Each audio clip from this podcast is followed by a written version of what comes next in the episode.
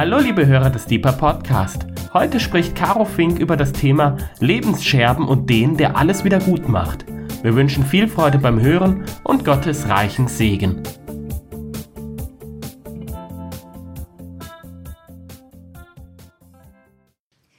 Hallo, ich bin die Caro aus dem Gebetshaus und ich spreche heute über ein Thema, das heißt Lebensscherben und der, der alles zum Guten wendet. Und Lebensscherben hört sich ja eher erstmal düster und negativ an. Und ich will meine Betonung aber auf den legen, der alles zum Guten wendet. Also das heute soll eine hoffnungsvolle Botschaft sein, eine ermutigende Botschaft. Ich glaube, dass wir alle an bestimmten Punkten, aber immer wieder auch eben vor einem Lebensscherbenhaufen stehen oder einfach vor einem Scherbenhaufen, vor Schwierigkeiten, vor Leid, vor Schmerz. Und ich habe das auch dieses Jahr wieder so erlebt, so eine Phase gehabt. Und das Interessante ist ja, dass man jedes Mal, wenn man so eine Phase hat, irgendwie auch merkt, dass man in der Phase ganz besonders nah an Gott ist. Und dieses Mal hat mich bewegt in dieser Zeit, dass ich über Gott nachgedacht habe als den, der alles zum Guten wendet. Das ist seine Charaktereigenschaft, das ist sein Wesen. Er nimmt Scherben und macht daraus wieder was Schönes. Er baut es wieder zusammen. Bei ihm gibt es immer Hoffnung so. Er nimmt Asche und verwandelt sie in Schönheit. Er nimmt Trauer und verwandelt sie in Freude. Das ist, was er tut. Er lässt die Dinge zum Besten dienen. Er nimmt, was böse gemeint war, gegen uns und verwendet es zum Guten. Das ist einfach, wer er ist und wie sein Herz schlägt, wie er arbeitet in seinem ganzen Wesen, in jeder Situation. Und das soll die Hoffnungsbotschaft von heute sein. Ich will uns darin einfach den Glauben stärken und für die Situation, in der du gerade drin bist oder auch in dem Großen und Ganzen, in dem wir uns jetzt gerade auch in dieser Weltgeschichte, zu diesem Zeitpunkt der Geschichte befinden.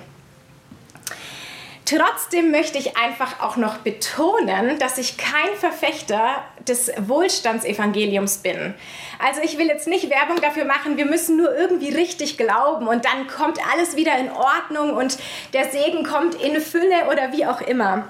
Ich glaube, dass wir hier in diesem Leben keine Garantie haben, dass unsere Umstände immer ganz perfekt sind. Also dass immer alles passt in Sachen Gesundheit, in Sachen Finanzen, in Sachen Job, in Sachen Beziehungen. Das glaube ich leider nicht. Das ist eine sehr ernüchternde Botschaft. Ich denke irgendwie, dass, ähm, dass erst alles vollkommen gut ist, wenn Jesus wieder da ist und dass wir in dieser Zwischenzeit einfach in so einer Spannung leben. Und zwischendurch bricht der Himmel schon durch und Jesus, Jesus will ja auch Gutes tun und schenken und machen, aber wir sind in dieser Spannung und wir haben es auch immer wieder mit Leid und Schwierigkeiten zu tun. Aber in diese ernüchternde ähm, Tatsache dieses Lebens hier möchte ich gerne diese Botschaft der Hoffnung über wer Gott ist, als der, der alles wenden kann und Dinge einfach umdrehen kann, hineinsprechen. Und dieses passiert so im Großen, wenn wir die ganze Weltgeschichte und Heilsgeschichte anschauen, aber das passiert auch in kleinen Geschichten oder in, dem Geschicht in der Geschichte des Volkes Israel, ähm, aber auch in der Geschichte von einzelnen Personen wie Josef, wie Hiob oder wie du und ich. Gott ist der, der Dinge zum Guten wirken lässt. Und diese Dinge wollen wir uns, ähm, davon wollen wir uns ein paar anschauen. Zuvor möchte ich einfach noch ein paar Bibelstellen bzw. Prinzipien über Gottes Charakter ähm, an Anfang stellen, die so die Basis dieses Vortrages bilden werden, die sich auch immer wieder wiederholen, so in der Bibel und die ich einfach auch später an ein paar Beispielen herausarbeiten möchte. Und das ist zum einen, und da blende ich jetzt diese Folie ein, da könnt ihr das sehen, dass Gott der große Wender ist.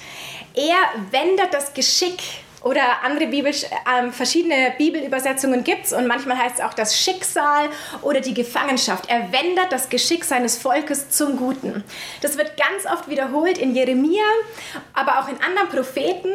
Das heißt, das Geschick seines Volkes wird gewendet hin zum Guten. Aber nicht nur das seines Volkes Israels, sondern auch von anderen Nationen. In Jeremia wird erwähnt, dass er auch das Geschick von Ägypten, von den Feinden wendet, von den Moabitern von den Ammonitern, von den Elamitern. Das sind alles so Völker, die die Feinde Israels im Alten Testament ausgemacht haben. Er wendet das Geschick der Feinde Israels auch zum Guten.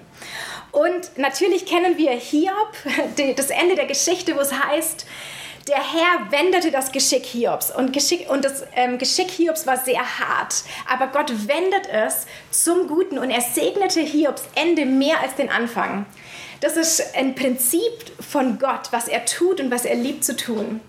Und dann ein zweiter Bibelvers, den ich erwähnen möchte, ist der eben aus 1. Mose, Kapitel 50 von Josef, der ja nach Ägypten verschleppt wurde und einfach viel Leid erlebt hat, auch sich die Frage gestellt hat, warum verlassen wurde von seinen, von seinen Brüdern und dann am Ende, als die Brüder vor ihm waren in Ägypten und allesamt gerettet wurden von der Hungersnot, er zu ihnen sagen konnte, ihr gedachtet das Böse mit mir zu machen, aber Gott hat es zum Guten gedacht. Dieser Bibelvers ist auch so stark und die Geschichte so ermutigend. Und natürlich Römer 8, Vers 28, das ist der Vers, den man immer zugesprochen bekommt, wenn man in einer schwierigen Situation steckt und den man dann oft nicht hören will oder noch nicht sieht, dass Gott die Dinge zum Guten verwendet. Aber es muss stimmen, denen, die Gott lieben, müssen alle Dinge zum Besten dienen. Das ist die Wahrheit.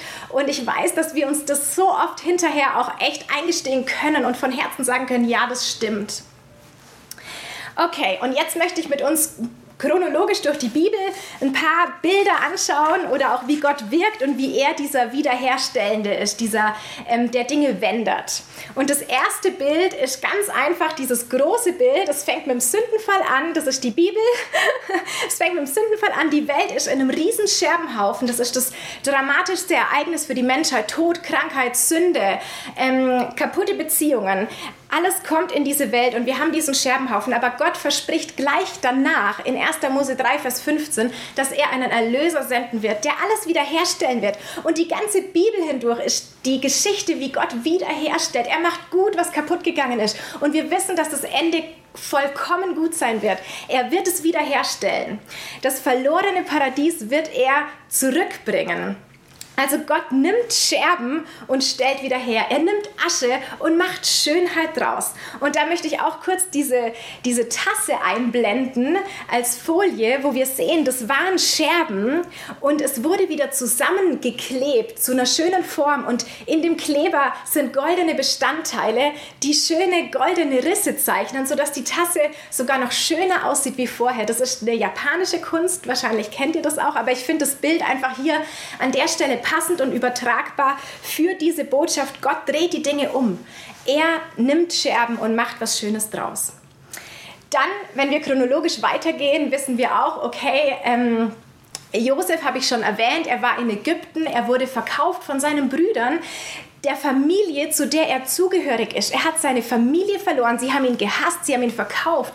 Er sitzt in Ägypten und am Ende verwendet Gott seine Geschichte, diesen ganzen Zerbruch, dazu, ihn nicht nur ihn selbst zu retten, sondern das ganze Volk Israel und damit seine Brüder, die Brüder, die sogar ihm Böses wollten. Das heißt, Gott hat die Gemeinheiten der Brüder benutzt, um die Brüder selbst und den Josef, dem diese Gemeinheiten zugestoßen sind, ähm, hat es benutzt, um was Gutes daraus zu machen, die Rettung eines ganzen Volkes. Sie hatten Essen und es ging ihnen gut in Ägypten. Das heißt, nicht Willkür, nicht Zufall, nicht andere Menschen verfügen über den, der Gott liebt, sondern Gott ist in Kontrolle. Und Gott und Gott nimmt sogar Gemeinheiten und nutzt sie zum Besten.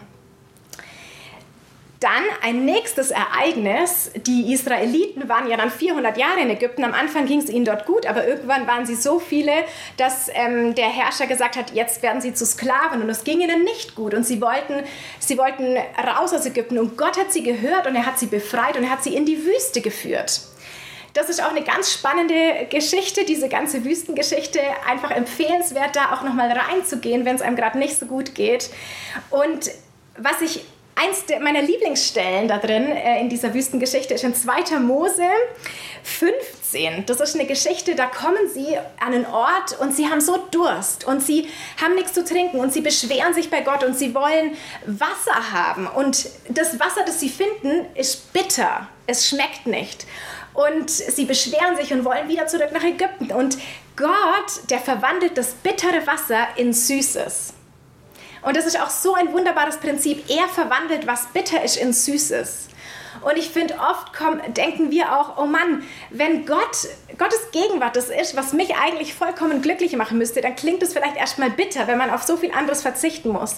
Aber ich glaube, Gott zeigt uns auch immer mal wieder, das, was du denkst, das bitter ist, meine reine Gegenwart, dass die genügt, ähm, dass er uns dann einfach zeigt, hey, die ist die ist süß. Das ist wirklich das, was, was dir schmeckt, was dich satt macht, was deinen Durst stillt. So.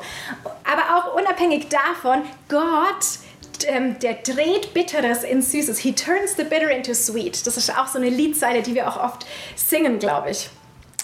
Und dann ist so schön, dieser Absatz endet nämlich mit einem Vers, wo einfach nur ein Vers, da steht noch dran, und sie kamen an einen anderen Ort und dort waren dann zwölf Wasserquellen, 70 Palmbäume und sie durften dort weilen und sich ernähren von diesen Quellen. Das heißt, Gott hat sie von diesem Ort, wo zuerst dieses bittere Wasser war, weitergeführt. Und der nächste Ort war eine Oase. Der war so voller toller Wasserquellen und Palmbäumen. Also Gott führt auch in der Wüste und in diesem Leben hier an Orte des Quellwassers und der Erfrischung und der Oase. Wir bleiben noch ein bisschen in der Wüste und zwar ähm, hat Gott sie ja 40 Jahre durch die Wüste geführt und sie haben auch immer wieder in, in Kämpfen kämpfen müssen und es war Gott, der für sie gekämpft hat. Ohne ihn hätten sie keine Chance gehabt und er sagt, ich kämpfe für euch, ihr seid still. Und sie haben die anderen Nationen quasi eingeschüchtert und die hatten Angst. Und dann kommt diese Situation, wo das Volk unten in der Wüste ist und oben am Berg steht ein König und sagt, ja unten dieses Volk, das hat alle anderen Völker ausgelöscht, aber mich darf es nicht auslöschen. Er holt so einen Wahrsager oder Verwünscher und sagt, verfluch mich mir dieses Volk. Biliam heißt der. Und er sagt zu Biliam, verfluch mir dieses Volk. Und er hat es auf drei verschiedene Art und Weisen oder noch mehr, weiß ich nicht, versucht, dieses Volk zu verfluchen. Aber Gott hat es nicht erlaubt. Gott hat nicht erlaubt, dass dieses Volk verflucht wird. Und zwar nicht wegen der Gerechtigkeit Israels, weil sie haben so viel immer wieder auch falsch gemacht und gesündigt und kurz danach auch gleich ähm, sich mit anderen Frauen von anderen Völkern ähm, äh, auf, auf, andere Frauen eingelassen, die andere Götter angebetet haben. Das heißt, sie waren untreu, aber Gott war treu. Er hat an, an sein Versprechen von Abraham gedacht und er hat gesagt, dieses Volk darf nicht verflucht werden. Was ich segne, das segne ich und das darf niemand anders verfluchen. Und so ist Gott der, der Fluch in Segen verwandelt. Und es heißt hier auch in 5. Mose 23, Vers 6, dass der Herr, dein Gott, wollte Biliam nicht, hör, wollte Biliam nicht hören, wie er flucht, und er wandelte dir den Fluch in Segen um, weil dich der Herr, dein Gott, lieb hat. Also er liebt und deswegen ähm, ja, will er den Fluch nicht äh, Fluch sein lassen, sondern er wandelt Fluch in Segen um. Das ist, wie Gott ist. Und als nächstes, da will ich wieder ein Bild einblenden und auf Jesaja 11, Vers 1 ähm, springen. Jetzt springen wir in der Geschichte ein bisschen weiter. Und dieses Bild, das fasziniert mich. Das ist ein Baumstumpf. Und da kommt ein kleiner Spross empor. Und ich finde, dieses Bild transportiert so viel Hoffnung und so viel, hey, da ist eine zweite Chance, da ist eine Chance für Neuanfang. Und dieser Vers aus Jesaja 11, Vers 1 heißt: Und ein Spross wird hervorgehen aus dem Stumpf Isai, und ein Schößling aus seinen Wurzeln wird Frucht bringen. Also dieser Stumpf ist quasi Isai, also das Volk Israel sozusagen auch. Und zur Zeit, in der Jesus dann geboren wurde, gab es nicht viel Hoffnung für dieses Volk Israel. Sie haben schon eine ganz dramatische Geschichte hinter sich mit Exil und ja, sie durften dann wieder zurück, aber dort in Israel war nicht alles so, wie es vorher war. Und sie hatten nicht ihr eigenes Land, sie waren unter Fremdherrschaft und es gab keinen Thron der Israeliten, wo ein König von ihnen draufgesessen ist und regiert hätte. Also sie waren hoffnungslos, wie dieser Baumstumpf. Und sie haben sich gesehnt nach dem Messias, der sie erretten würde und der die Römer ähm, ja, beseitigen würde und ihnen Freiheit schenken würde. Und auf einmal in diese Hoffnungslosigkeit sprießt dieser Spross auf, diese, diese kleine Botschaft von Hoffnung. Und das ist Jesus, dieser Spross, ähm, der aus diesem Stumpf Isai aus äh, hervorkommt. Es ist Jesus und Gott, der hat seine, sein Versprechen gehalten. Er wird den Rest übrig lassen und er wird nicht das ganze Volk vertilgen. Ähm, und er hat auch durch die Geschichte hindurch auf diese Linie der Könige von Juda aufgepasst, dass keiner umkommt. Es hat gerade niemand regieren können in Freiheit über Israel als König, aber es, diese Könige haben gelebt und sie, diese Linie wurde nicht unterbrochen, weil irgendwann Jesus da rauskommen sollte. Und hier ist ist Jesus. Als kleines Kind wird er geboren, nicht in einem Königspalast. Aber als diese kleine Pflanze wird er geboren, anders als Israel das erwartet hätte. Aber dieser König ist ihr Messias und ihr Retter. Aber sie haben es noch nicht ähm, erkennen können, weil er kam nicht als König, als, er kam nicht als der Herrliche, sondern erstmal als das kleine Baby und als der leidende Diener, der so gelebt hat, wie die Israeliten es eigentlich verachtet hätten und der am Ende sogar am Kreuz gestorben ist. Aber dieser Tod am Kreuz ist der Sieg für die Menschheit und das heißt, aus diesem kleinen Spross, da wird ein neuer Baum, der nie wieder abgehauen wird. Ein Baum, der wächst. Jesus ist gestorben, hat die Welt versöhnt, ist wieder auferstanden, sitzt jetzt zu Rechten des Vaters und wird wiederkommen und sein Reich wird sichtbar sein. Sein Reich wird ewig sein und vollkommen gut. Und er wird wiederkommen als der Herrliche, den sie eigentlich damals erwartet hätten. Aber es wird kommen. Das heißt, ähm, ja, Gott aus Tod geglaubten erweckt er neues Leben. Dieser Stumpf, da kommt ein kleiner Spross und es ist ein Neuanfang und neues Leben entsteht und es wird ein großer Baum und ein ewiges Reich. Okay, das heißt, wir waren jetzt schon bei Jesus. Als Jesus dann in den Himmel aufgefahren ist, springen wir jetzt in die Apostelgeschichte. Da gibt es nämlich auch so ein Prinzip, ähm, wo aus einer bösen Situation aber was Gutes entsteht. Und das ist die Vertreibung der, und die ähm, Verfolgung der Gemeinde in Jerusalem. Also die Gemeinde war ja in Jerusalem, Jesus war jetzt weg und sie sollten warten auf die Verheißung des Vaters im Himmel. Und dann wurden sie verfolgt. Und es heißt in Apostelgeschichte 8, Vers 1, dass es eben diese große Verfolgung gab über die Gemeinde in Jerusalem und sie zerstreute sich deswegen nach ähm, Judäa und Samarien und über das ganze Land. Und in Apostelgeschichte 1, Vers 8 wurde uns schon vorher gesagt, wenn die Kraft aus der Höhe auf euch kommt vom Heiligen Geist, dann werdet ihr meine Zeugen sein in Jerusalem, aber auch in Judäa, in Samaria und bis an das Ende der Welt.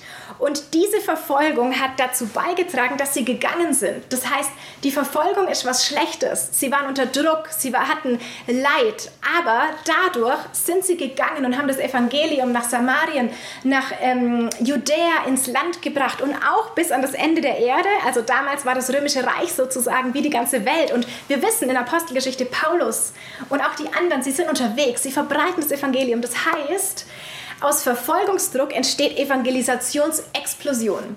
Und wir haben jetzt hier in unserer westlichen Welt und heutzutage gerade keine Verfolgung, aber wir haben auch einen Druck und wir haben eine Krise, wir haben Corona und eine Wirtschaftskrise und alles Mögliche. Menschen haben Angst, existenziell, aber auch gesundheitlich. Und hey, wie, wir können uns, wir können ähm, hoffen und glauben, dass Gott auch in diesem ganzen Drama und allem, was schlimm ist, was Gutes draus macht. Und auch hier vielleicht und hoffentlich eine Evangeliumsexplosion schenkt und auch Erweckung in unserem Land, indem er diese Krise nutzt und Menschen dadurch hoffentlich ähm, einfach auch nachdenken und Jesus finden, die, die ihn noch nicht gefunden haben. Möge diese Krise zum Besten dienen, sie muss es und mögen viele Menschen Jesus dadurch finden.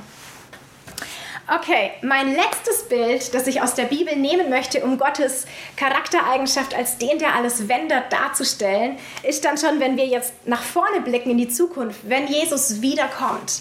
Wenn Jesus wiederkommt, da, dann wird ganz Israel ihn erkennen. Und ähm, ich will eine Stelle aus Sacharja 12, Vers 10 vorlesen. Da steht nämlich, also wenn Jesus wiederkommt, das ist der Kontext, dann und sie werden mich ansehen, Israel wird Jesus ansehen, den sie durchbohrt haben.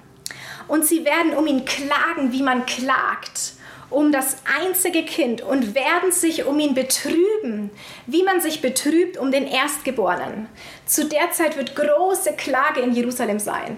Und jetzt müssen wir uns wirklich auch vorstellen, dieses Volk, was vor 2000 Jahren oder wann auch immer Jesus wieder kommen wird, die, den, die ihren Messias nicht erkannt haben und gesagt haben, kreuzigt ihn, kreuzigt ihn, da steht, den sie durchbohrt haben, dass er jetzt wiederkommt und sie erkennen mussten, den haben sie nicht erkannt. Das ist, sie sind voller Klage. Sie weinen wie um wie Eltern weinen, die ein erstgeborenes Kind verlieren. So weinen sie, so reuen sie, was sie getan haben und sie denken nach über, oh nein, die Geschichte hätte, hätte, hätte anders verlaufen können. Ich meine, die hätten sich Jahre wahrscheinlich von Antisemitismus gespart. Sie hätten sich den Holocaust gespart. Das ist dramatisch und ich verstehe, wieso sie heulen werden, wieso sie klagen werden, wieso sie sagen würden, wir haben die falsche Entscheidung getroffen. Oh nein. Aber Gott wusste ja auch schon, dass, der, dass die Geschichte seinen Lauf so nehmen wird. Und er hatte den Masterplan von Anfang an.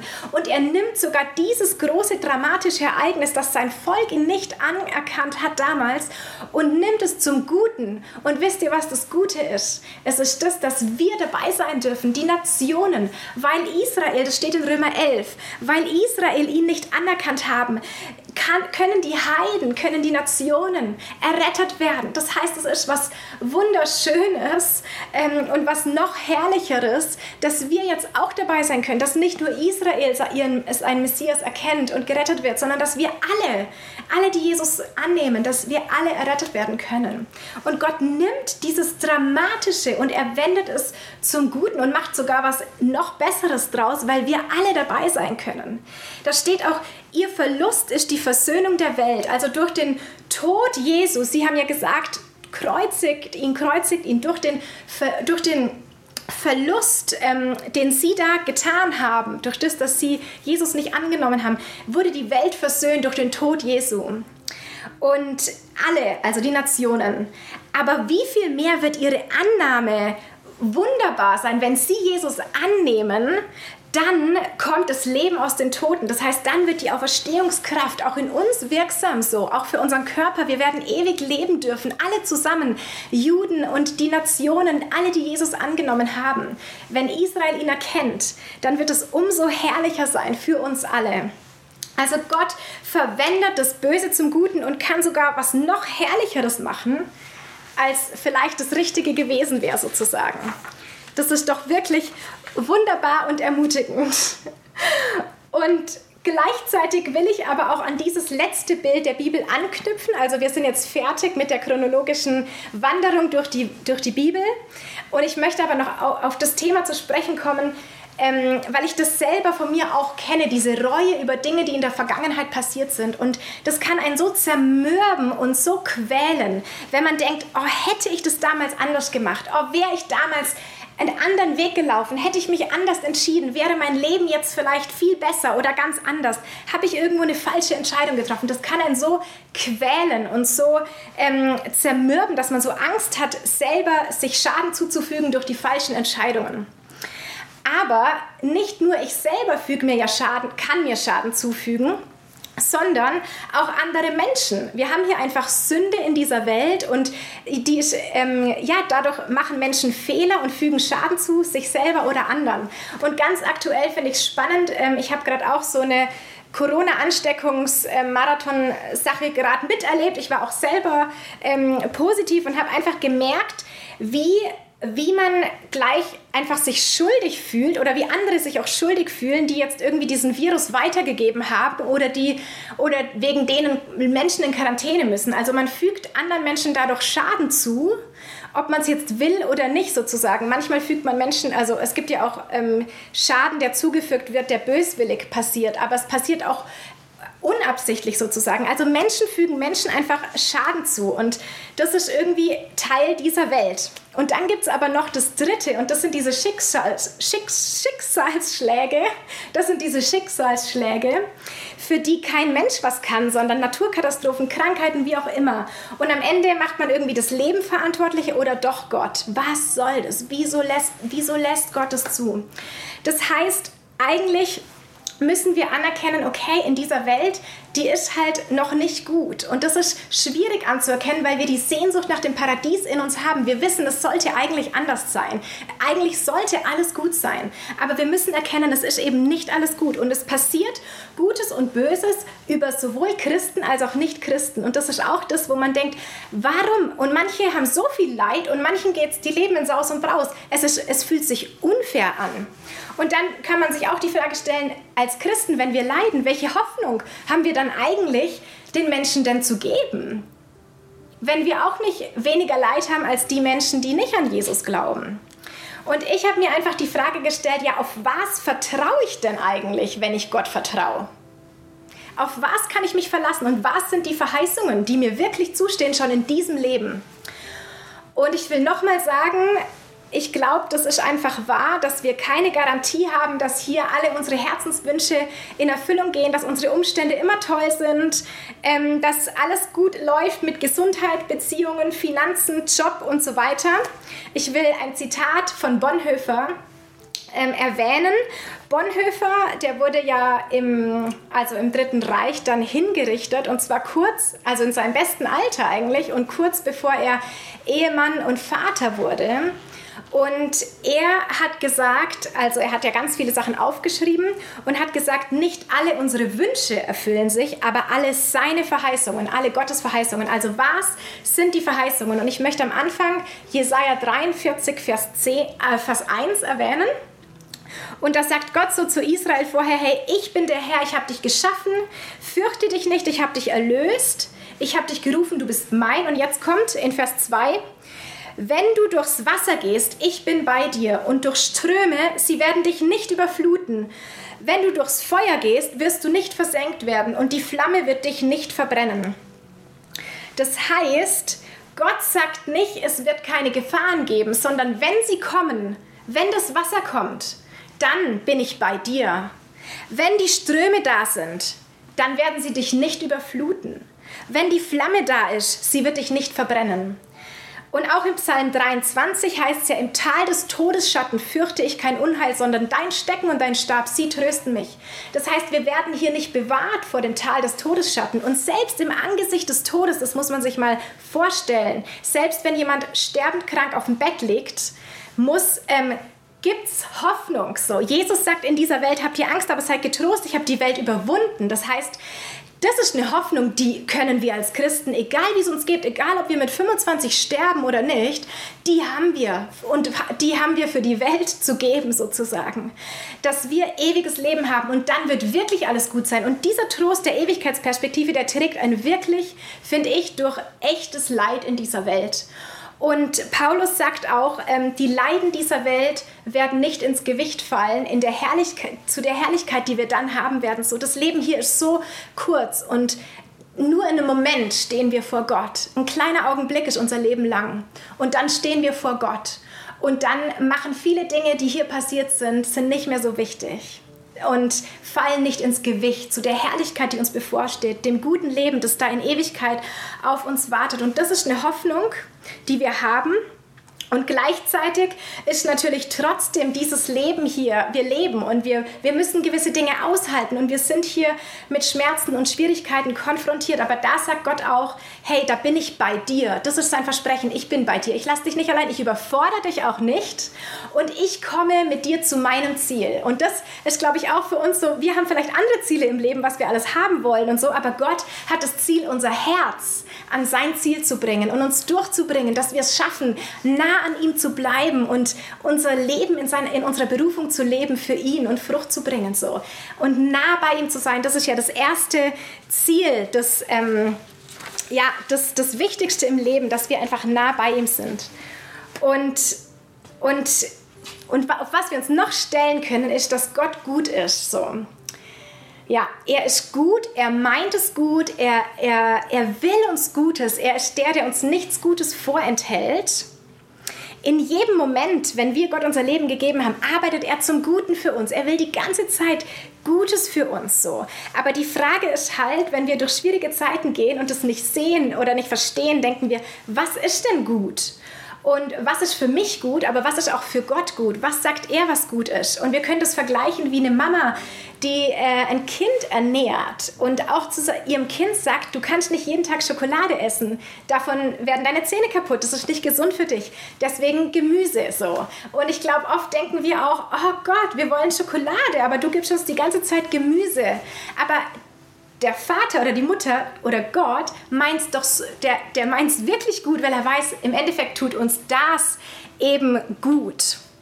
Und wie ich gerade schon gesagt habe, das Wichtigste ist ja, dass wir nah an Gott dran sind. Und ich glaube, Gott ist es, und das ist ein harter Satz, aber ich glaube, Gott ist es wichtiger, dass wir im Leben nah bei ihm sind und ihn besser kennenlernen und nicht von ihm weglaufen, sondern unser Herz an ihn hängen, als dass es uns immer rundum gut geht. Und wir können auch aus der Geschichte Israels lernen, dass immer, wenn es ihnen richtig gut ging oder so, dass sie ihn leicht vergessen haben. Wenn es ihnen schlecht ging, dann haben sie Gott gesucht und haben sich wieder angenähert so. Und ich glaube irgendwie, dass das uns leicht, leider auch passieren kann. Und ich möchte an der Stelle auch Hiob erwähnen, der ja durch ganz viel Leid gegangen ist und am Ende gesagt hat, ich kannte dich vorher vom Hören sagen, aber jetzt haben meine Augen dich gesehen und das ist kostbar. Und ich glaube, da sagt er, da war es mir wert zu leiden, weil ich Gott begegnet bin, weil ich weiß jetzt, wer Gott ist und ich will es nie wieder hergeben. Ja, also ich glaube eben, Gott meint es so gut und, und ich glaube, manchmal lässt uns Gott auch bewusst einen Umweg laufen. Er hat die Israeliten in der Wüste einmal bewusst einen Umweg laufen lassen, damit sie nicht zurück nach Ägypten gingen. Und sie haben es bestimmt nicht verstanden in dem Moment, aber er wusste, wieso er das tut. Für sie zum Guten, für sie zum Guten. Und das ist auch ein Satz, der in der, in der ähm, Wüstenwanderung auch oft vorkommt. Er hat sie auch bewusst in, in, in die Wüste auch geschickt. Er hat sie durch die große und schreckliche Wüste geschickt, auch um sie zu demütigen, um sie zu prüfen, wo ihr Herz steht, weil er zeigen will, euer Herz muss befreit sein, es muss eurem Herzen gut gehen und das geht nur, wenn ihr euch an mich hängt und nicht an die, an die Götter. Und ähm, das Ziel von all dem ist es, er hat sie da reingeführt, um zu, um zu demütigen und zu prüfen, damit es ihnen am Ende gut geht. Das ist Gottes ganzer Wunsch in allem, was uns ähm, passiert und was ähm, ja auch nicht gut im Leben läuft sozusagen damit es uns am Ende gut geht. Das ist Gottes Ziel mit uns.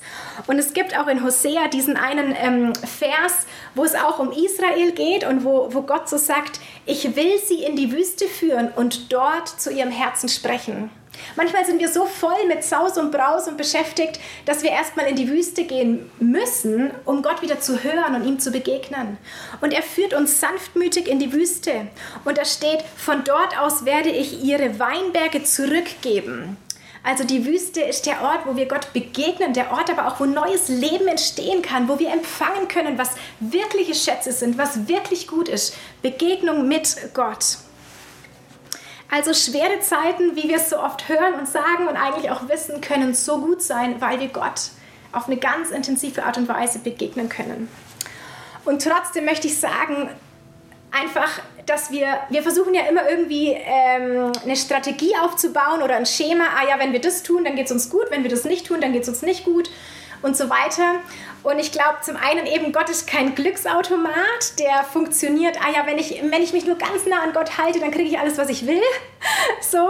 Ähm, aber ja, Gott ist kein Glücksautomat und wir können Gott auch nicht in eine Box stecken. Es gibt kein Patentrezept sondern Gott ist Gott. Und ich glaube, manche Situationen, auch wenn wir Leid erfahren und denken, Herr, wir hätten Gott auch anders begegnen können, wir müssen nicht so ein schlimmes Leid erleben, manches verstehen wir auch nicht. Und ich glaube, manches werden wir auch nicht bis zum Ende verstehen. Und äh, deswegen ist Gott auch Gott. So, sonst wären wir ja selber irgendwie in der, Gott, in der Position von Gott. Also Gott ist Gott und wir werden nicht alles verstehen, aber wir können ihm vertrauen. Sein Charakter ist so gut.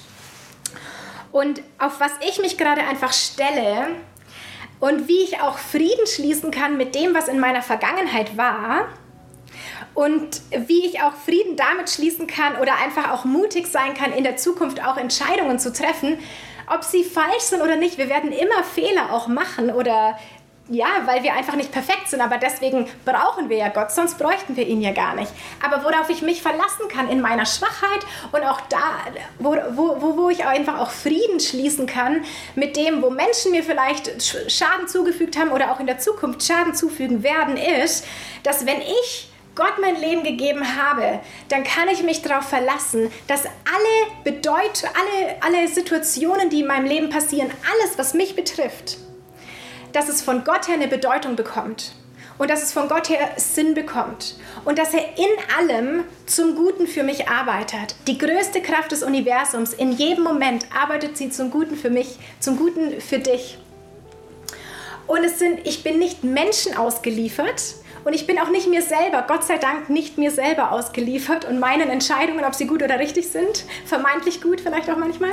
Ähm, und ich bin auch nicht dem Zufall oder der Willkür oder oder einfach dem Schicksal ausgeliefert, sondern ich bin Gott ausgeliefert. Und alles, was mir passiert im Leben, das ähm, durchdringt Gott mit seinem ganzen Wesen und das, das ist auch an seinem Thron vorbeigegangen. Er hat nicht einfach nur, er hat nicht weggeschaut und es ist einfach passiert, so, sondern Gott ist in Kontrolle und ich kann sagen, mein Leben ist ein Ort, an dem Gott handelt.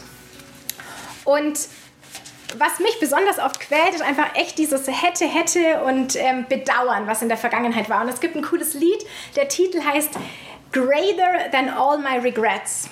Gott ist größer als alles, was ich in der Vergangenheit vielleicht falsch gemacht habe, vielleicht vermeintlich gut gemacht habe, wie auch immer. Gott ist größer als das, was ich bedauere. Und Gott kann auch unsere Vergangenheit er kann sie ähm, erlösen und er kann auch zurückerstatten, was wir verloren haben. Er kann auch Verlust in Gewinn verwandeln. Und ich kann meine Vergangenheit getrost loslassen und sagen, hey, wenn Gott sie in der Hand hat, er baut was Schönes draus. Er nimmt den Scherbenhaufen und er macht eine wunderschöne Vase mit Goldrand. Und seine Herrlichkeit scheint durch mich als zerbrochenes Gefäß.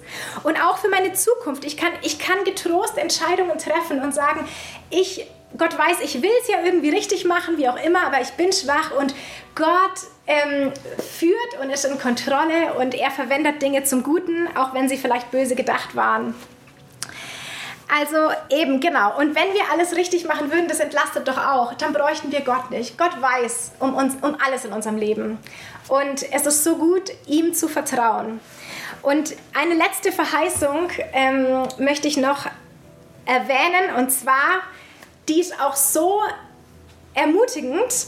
Ähm, Gott hat uns versprochen, dass er uns erwählt hat in Johannes 15, Vers 16. Er hat uns erwählt und er hat uns dazu bestimmt, dass wir hingehen und Frucht bringen. Das heißt, okay, manche Sachen hat er uns nicht versprochen.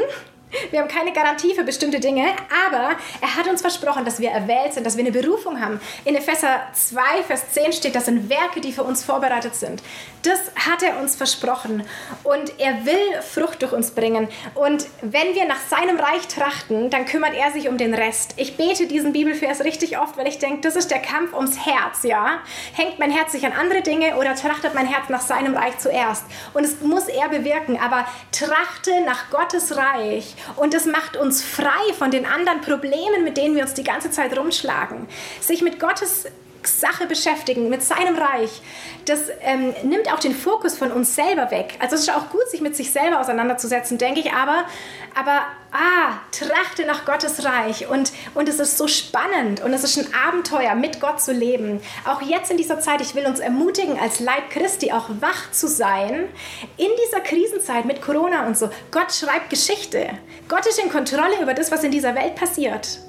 Und er hat einen Plan und der wird auch zum Ziel kommen. Und er hat für jeden von uns Werke und einen Platz darin. Und deswegen lasst uns schauen, was Gott tut. Lasst uns wach sein. Lasst uns Dinge im Gebet begleiten. Und hey, auch hier nochmal, das ist eine hoffnungsvolle Botschaft, soll es sein. Und ähm, wir können auch jetzt für diese Situation in dieser Zeitgeschichte beten, dass Gott diese Krise zum Guten verwendet, dass Menschen gerettet werden, dass der Leib Christi in Einheit zusammenkommt, dass wir leuchten, dass wir gereinigt werden, dass wir ähm, ja, Leidenschaft für Jesus gewinnen und dass Erweckung kommt auf dieser Welt. So, da ist so viel Hoffnung. Lasst uns den Duft der Hoffnung verbreiten. Und ich will jetzt gern noch beten und ihr könnt richtig gern einfach mit einstimmen zu beten. Und Jesus, wir danken dir so, dass es wahr ist, dass du alles zum Guten wenden kannst, dass bei dir immer Hoffnung ist, dass du das geknickte Rohr nicht abbrichst und den glimmenden Docht nicht auslösst, dass ein abgehauener Baumstumpf nicht zum Sterben verurteilt ist, sondern dass du Leben hervorbringen kannst aus dem, was tot gedacht ist. Herr, und wir wollen, wir wollen dir glauben und vertrauen und ich bete, dass du uns hilfst, dir zu vertrauen in allen Situationen, Gott, in den kleinen Dingen unseres persönlichen Lebens, aber auch mit der großen Weltgeschichte, Herr. Du bist in Kontrolle. Du bist der, der alles zum Guten wenden kann. Du bist der, der wiederherstellt, bei dem es immer Hoffnung gibt. Und Herr, so beten wir, dass du einbrichst, dass du den Himmel auf die Erde bringst, dass du uns den Himmel spüren lässt und auch verbreiten lässt, dass du uns zu Hoffnungsträgern machst in dieser Zeit, wo so viel Angst ist, wo so viel ähm, ja auch Dunkelheit ist. Herr, lass uns Botschafter der Hoffnung sein und von dir schwärmen und erzählen, Gott, dass dein Reich kommt und dass der Himmel bald wieder auf die Erde kommt. Herr, mehre uns auch die Sehnsucht nach deinem Wiederkommen, Jesus. Wir vermissen dich in dieser Welt. Wir brauchen dich. Wenn du wiederkommst, ist alles gut, Gott. Und bis dahin wollen wir mit dir zusammen, Herr, dein Werk tun und dein Reich bauen und kommen lassen in Jesu Namen. Amen.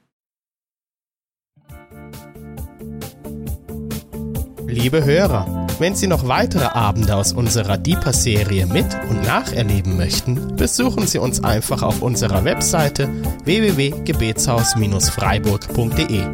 Dort erfahren Sie auch, wie Sie uns finden können und wie Sie unsere Arbeit unterstützen können. Wir hoffen, Sie hatten viel Freude beim Hören und wünschen Ihnen noch Gottes reichen Segen. Ich reise, ich bin auf der Reise, mit dir auf der Reise zu deinem Licht. Jesus, du bist mein Weg, mein einziges Ziel. Du bist mein Licht. Ich will tiefer, weiter, höher, schneller, intensiver, klarer.